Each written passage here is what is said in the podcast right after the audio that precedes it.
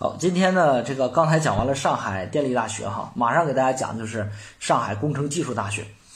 呃，上海工程技术大学呢，也是费老师觉得呢分数有点虚高，被大家热这个被热门地区所迷惑的一个选择。呃，这个学校目前来讲在河南省只招理科生，不招文科生，但是它的理科生居然收到了五百六十七，这个分数呢有点虚高了，因为在他后边有河大。在他后边有昆明理工，有黑龙江大学，无论哪个学校都要比他的实力呢大上好几倍。如果说哈，如果说你五百六十八，你选上海电力大学，目的是奔着就业，我还能理解，我还觉得你说这个事儿呢能忽悠过我哈。但是你居然说上海工程技术大学五百六十七，也是奔着就业，那我就十分不理解了，因为这个学校它哪儿就业好，它连。它也没有那种上海电力大学强大的就业背景，是不是？嗯，所以说大家要注意了哈，这个学校啊，费老师要给大家讲一讲。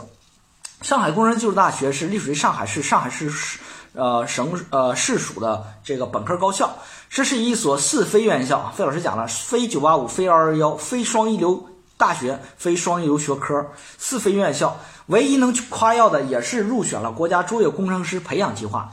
该学校的特点呢是创建于一九七八年的上海交通大学机电分校，以及华东化工学院的分院啊，就是后来的华东的这个理工大学，以及上海交通大学的这两块内容分别这个在基础上组建了，同时呢合并了当时呢华东纺织工学院的分院，华东纺织工学院就是现在的东华大学哈，啊，华东纺织工学院后来改名呢。中国纺织大学啊，后来又改名改东华大学，就越来越像民办的，都整不明白它是啥特点了，是不是？你说国字头学校不好吗？中国纺织大学多有名，是不是？啊，非得这么改啊？我就不知道现在学校改名字图了个啥，是不是？然后呢，在一九八五年的时候，经教育部批准，在上述学院的基础上，组建了上海工程技术大学。这个名儿啊，一九八五年就叫这个名儿啊，说明这个学校呢，起点还是可以的，起步呢。呃，几个学院的实力还是行的。一九九一年的时候，学校通过了国家教委教育委员会，当时还是国家教委哈，不是现在的教育部啊，对上海工程技术大学的本科教育合格评估，就是到一九九一年的时候才可以发学士证啊，学士学位毕业证、学士学位证啊。二零零三年的时候，上海市高级技工学校并入，有的人说了，到零三年。居然这个学校并入了一个中专啊，一个中专，还不是大专，是个中专，高级技工学校嘛，是个中专。有人说，那这是一个什么样的操作呀？这一系列操作是什么操作呢？是不是？那我们就看看这个学校它什么一个层次哈。上海高级技工学校创建于一九五一年，上海市这个其前身呢是上海市劳动局第二、第三技工学校啊。说到底还是俩中专啊，并了一个中专。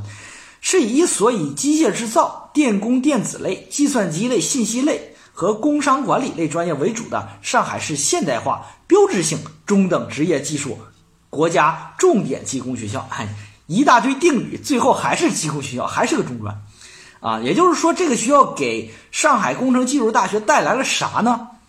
从层次上来说。不是说带来什么高的层次哈，你比如像上次我讲的苏州大学，人家上海苏州医学院的并入，给他带来高层次的医医学类的专业啊。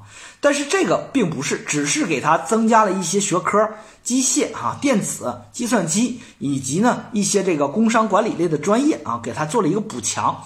但是你就把它理解为是啥呢？理解为是一个强弱联合啊，就是呃。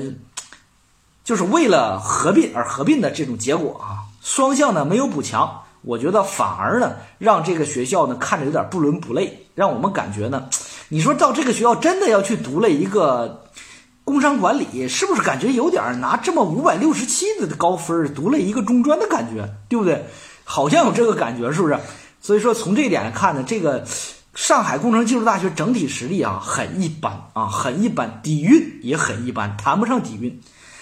二零一七年被列为上海市博士学位授予权立项建设单位。什么叫立项？就是它跟我们现在的郑州清华大学和河南财政法一样，是河南省立项单位，博士立项单位。就是这学校现在来讲还没有批博士点啊，没有批。听过费老师讲座的知道哈，没有博士点的学校就缺了一个东西是啥呢？就是保研资格，对不对？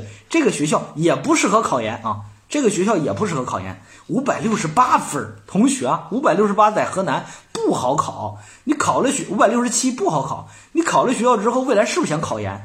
最后你选这学校，是不是亏了慌？对不对？二零一九年三月份，由学校与上海联通携手共建的五 G 加人工智能应用联合创新实验室揭牌儿。这个随着五 G 校园网的建设使用，上海工程技术大学成为全国首个实现五 G 网络深度覆盖的高校。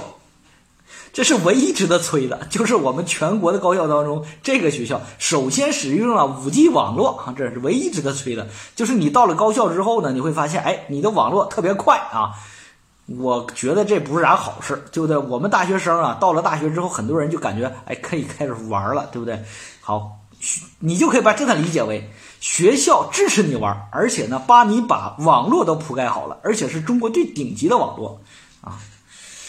特点，这个学校唯一的还有一个特点，这个学校有飞行学院哈。这个学校呢，在河南省招收呢民航飞行员，而且招收分数真不太高。去年的时候，居然在一本征集，也就是正常招生没招满，征集招生，征集招生时候，他的飞行员招生这块的分数哈，居然只有多少呢？只有四百七十分。所以说这个学校呢，挺适合我们同学呢低分上学的。如果这个学校它是一个五百四的学校，我觉得挺值了。但是它却是一个五百六十七的学校，我觉得有点亏了啊。所以说学校综合实力哈，这学校是个理工的学校，建校一九七八年，有三个校区，分别是松江、长宁和虹口。这个学校的在河南省招收的专业，通通都在松江大学城读书啊。费老师去过松江大学城。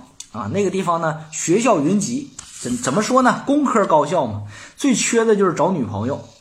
那你到松江大学城周围呢，都是好学校啊，所以说你不怕找不着女朋友。校园面积一千四，一千四百亩，在校生两万二，研究生三千二。那这个本研比居然达到了四比一，那更开玩笑了哈，五比一更开玩笑了，这就完全是一个就业型的学校哈，完全没有科研哈。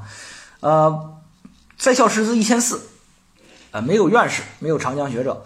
目前来讲呢，这个学科呢只覆盖了六个学科门类，分别是工科、理学、经济、管理、艺术和文科，啊，就是四六个学科门类。还是那句话，学科门类少，你会发现你很多的专业学着学着学没了，读不了研啊，读不了研，考不了本校。一旦要考外校的话，大家都知道跨科跨校去考研的难度增加了两倍三倍以上。所以说，为什么说这学校不适合考研的学校，就是这个特点哈。本科专业六十二个，专业比较少哈。一般呢，一个像模像样在五百六十多分的学校的本科专业都应该有一百二十多个，这个学校呢只有六十二个，只有一半。一级硕士点九个，专业硕士领域三个，博士点没有，博士后流动站没有。你别跟我经常跟我去探讨说啥呢？这个 GDP 不能代表一切啊，或者是说这个这个学校呢不能完全用博士点、硕士点衡量。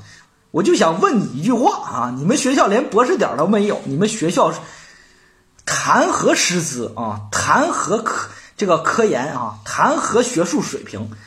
至少对于你们本校的学生来说，是不是支持力度也很小，对不对？那么有人说，老师，那这个学校呢，它这个啥专业好？费老师说了，先看博士点儿，没有博士点学科，再看硕士点学科。这学校硕士点学科呢，呃，是机械工程、材料科学与工程、纺织科学与工程、化学工程与技术、控制科学与工程、交通运输与工程、工商管理、公共管理、设计学。这是它的这个九个硕士点儿，它的专业硕士领域三个，分别是电子信息。交通运输和艺术硕士，那么这个学校呢，招收呃艺术学专业，还有一个艺术硕士。